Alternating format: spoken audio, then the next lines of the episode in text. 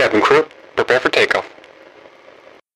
Diese Episode ist in zweierlei Hinsicht etwas anders als unsere bisherigen Podcast-Episoden.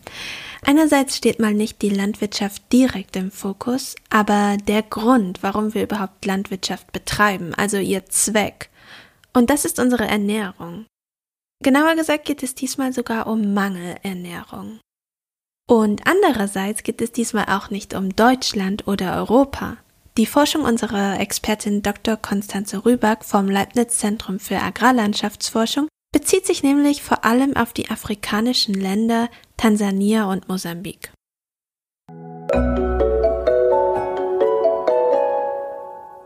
Querfeld ein Podcast. Wir reden über die Landwirtschaft der Zukunft. Wenn wir von Menschen vor Ort sprechen, sollten wir vielleicht erwähnen, dass du im Moment in Mosambik und in Tansania, also in zwei afrikanischen Ländern, forschst. Wie bist du denn dazu gekommen, ausgerechnet dort zu forschen? Also Ernährungssicherung, also Afrika, in Afrika gibt es ja einfach ähm, sehr viele äh, ernährungsunsichere Länder und Tansania mhm. und Mosambik gehören da eben dazu.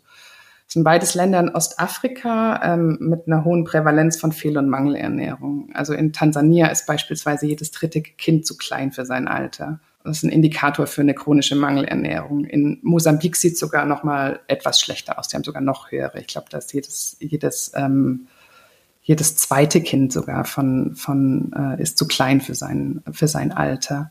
Mhm auch Frauen im äh, gebärfähigen Alter ist ein, oftmals, ähm, wird oftmals die Datenlage genutzt, um eben eine Einschätzung zu machen über die Ernährungssituation äh, in verschiedenen Ländern. Und auch hier ähm, ist, äh, sind diverse Mikronährstoffmängel einfach bei Frauen sehr präsent, sowohl in Tansania als auch in Mosambik. Dazu kommt noch ein ganz wichtiger Aspekt. Ähm, beide Länder sind friedlich und politisch recht stabil, was einfach auch sehr wichtig ist, wenn man ein dreijähriges Forschungsprojekt dort ähm, platzieren möchte.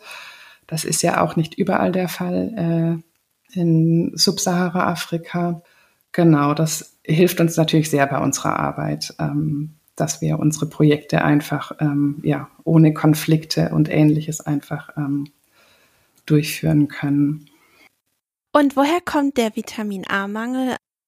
Also die Gründe sind total vielfältig, weshalb Fehl- und Mangelernährung kommt.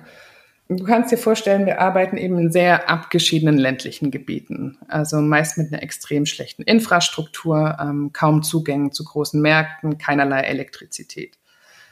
Ähm, also die Menschen bauen ihre Lebensmittel somit größtenteils selbst an und ähm, versorgen damit eben ihre Familie oder bedienen einfach lokale Märkte oftmals liegt einfach die Priorität nicht, am, nicht äh, auf dem Anbau von nährstoffreichen Lebensmitteln wie Obst, Gemüse und Hülsenfrüchten.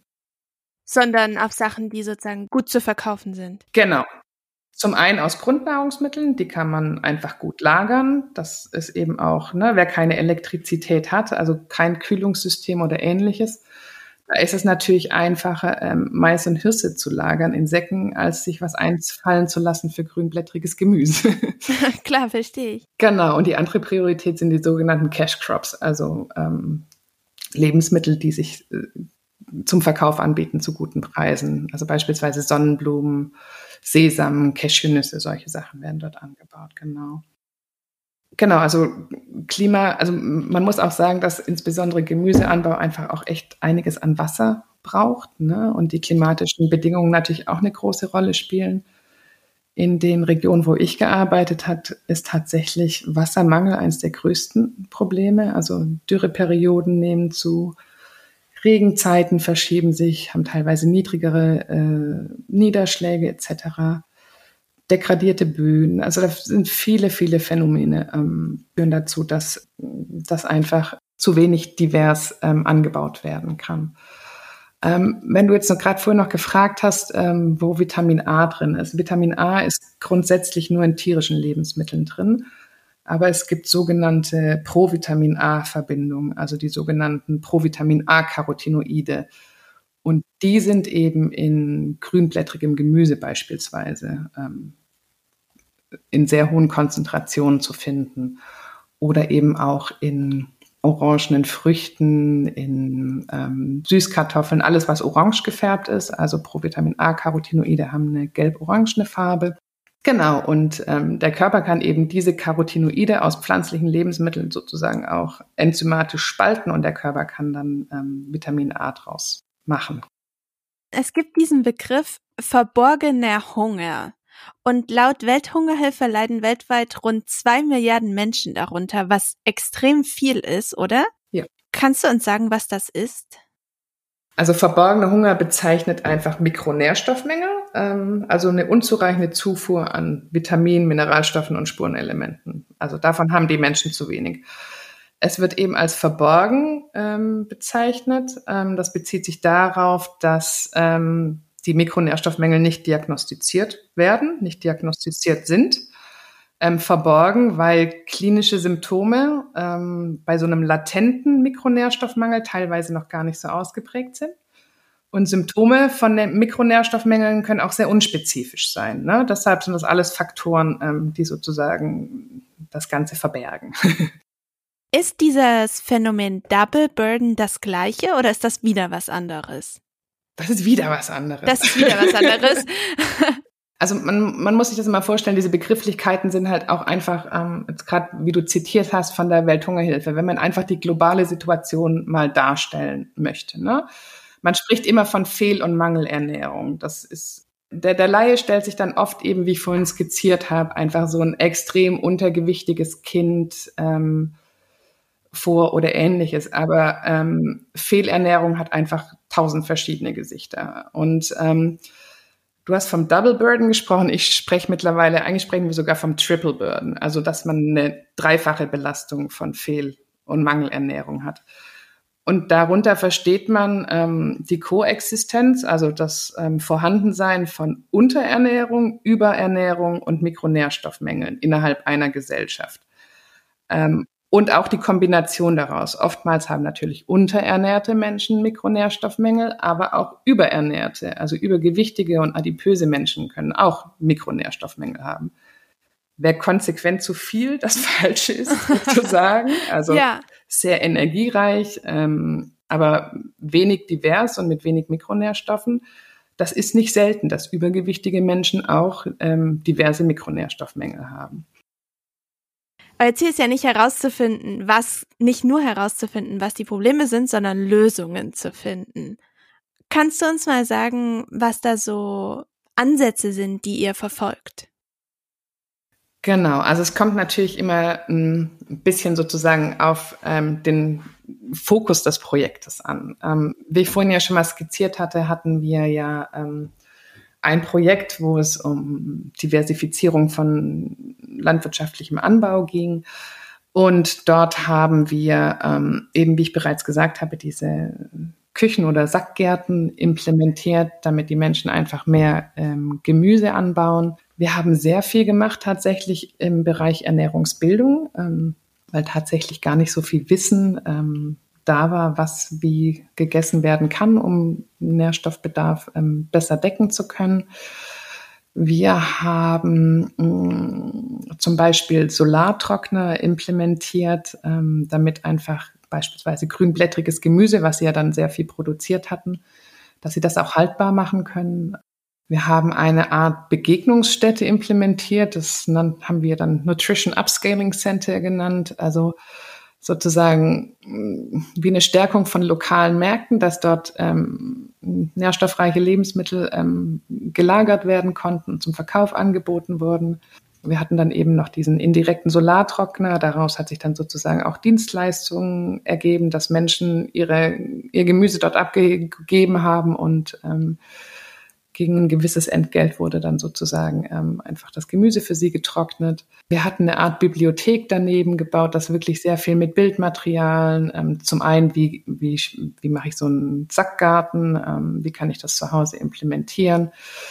Man konnte da das noch das Saatgut erhalten. Ähm, wir haben ganz viele Poster und Sachen aufgehängt, um auch nochmal aufzuklären über ähm, Maßnahmen im Bereich Hygiene, im Bereich, äh, wie die Aufteilung von Lebensmitteln auf dem Teller aussehen sollte, von Proportionen. Ganz viele Sachen haben wir da, also ganz verschieden, ein, ein breites Set. Es gibt ja viele sogenannte Megatrends. Dazu gehört ähm, Bevölkerungswachstum, der Klimawandel. Wie hast du das Gefühl oder wie wirkt sich denn der Klimawandel auf die Situation vor Ort aus?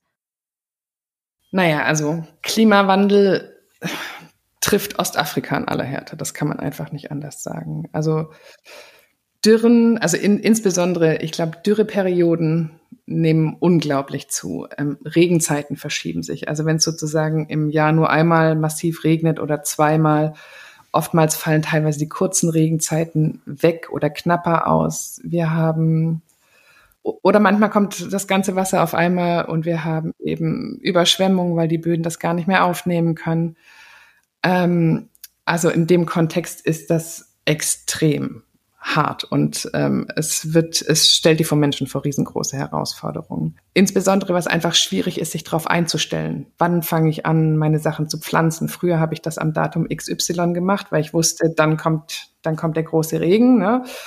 Und das ist alles total ähm, schwer vorher, äh, vorhersehbar mittlerweile. Und ähm, es kommt immer mehr zu, ähm, zu reduzierten Erträgen, zu Ernteausfällen. Und das ist einfach dort schwierig bis nahezu unmöglich im ländlichen Raum, das irgendwie zu, äh, zu kompensieren. Ne? Also in dem Kontext ist einfach auch wichtig, ähm, im Bereich Climate Smart Agriculture ähm, weiter zu forschen. Also gut adaptierte Sorten, auf gut adaptierte Sorten zu setzen, die vielleicht mal Dürreperioden ähm, einfacher überstehen. Oder es gibt Sorten, die fra oder weniger anfällig für Insektenfraß. Also Insektenplagen ist auch ein extrem zunehmendes Problem, was mit Klimawandel ähm, verlinkt ist. Oder einfach Anbauverfahren, die die Bodengesundheit fördern. Da bin ich keine Expertin, aber über Mischkulturen, über, das wissen andere besser, ich kann man einfach auch viel bewirken, dass die Böden einfach gesünder sind.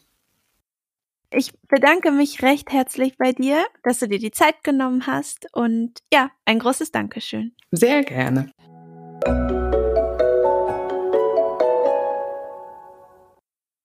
Wenn euch diese Episode gefallen hat, dann können wir euch auch den Artikel Säckeweise Hoffnung für Tansania sowie eine Schritt-für-Schritt-Anleitung zum eigenen Sackgarten auf unserem Blog www.quer-feld-ein.blog empfehlen. Und in den Show Notes findet ihr außerdem noch weiterführende Links zu Konstanzes Arbeit. Alle Podcast-Episoden findet ihr auch immer auf unserem Blog, auf Spotify, Apple Podcasts, Google Podcasts, YouTube und wissenschaftspodcasts.de. Natürlich freuen wir uns auch sehr, wenn ihr uns auf Instagram, Twitter oder Facebook folgt, unsere Beiträge liked, teilt oder auch natürlich kommentiert. Und wenn euch der Podcast gefällt, dann gebt uns gerne auch eine Bewertung auf Spotify und Co. Außerdem könnt ihr natürlich Fragen, Feedback oder Anregungen zum Podcast auch via E-Mail an querfeldein.zalf.de senden. Attention passengers, we've now reached our destination. We hope you enjoyed the flight and have a nice day.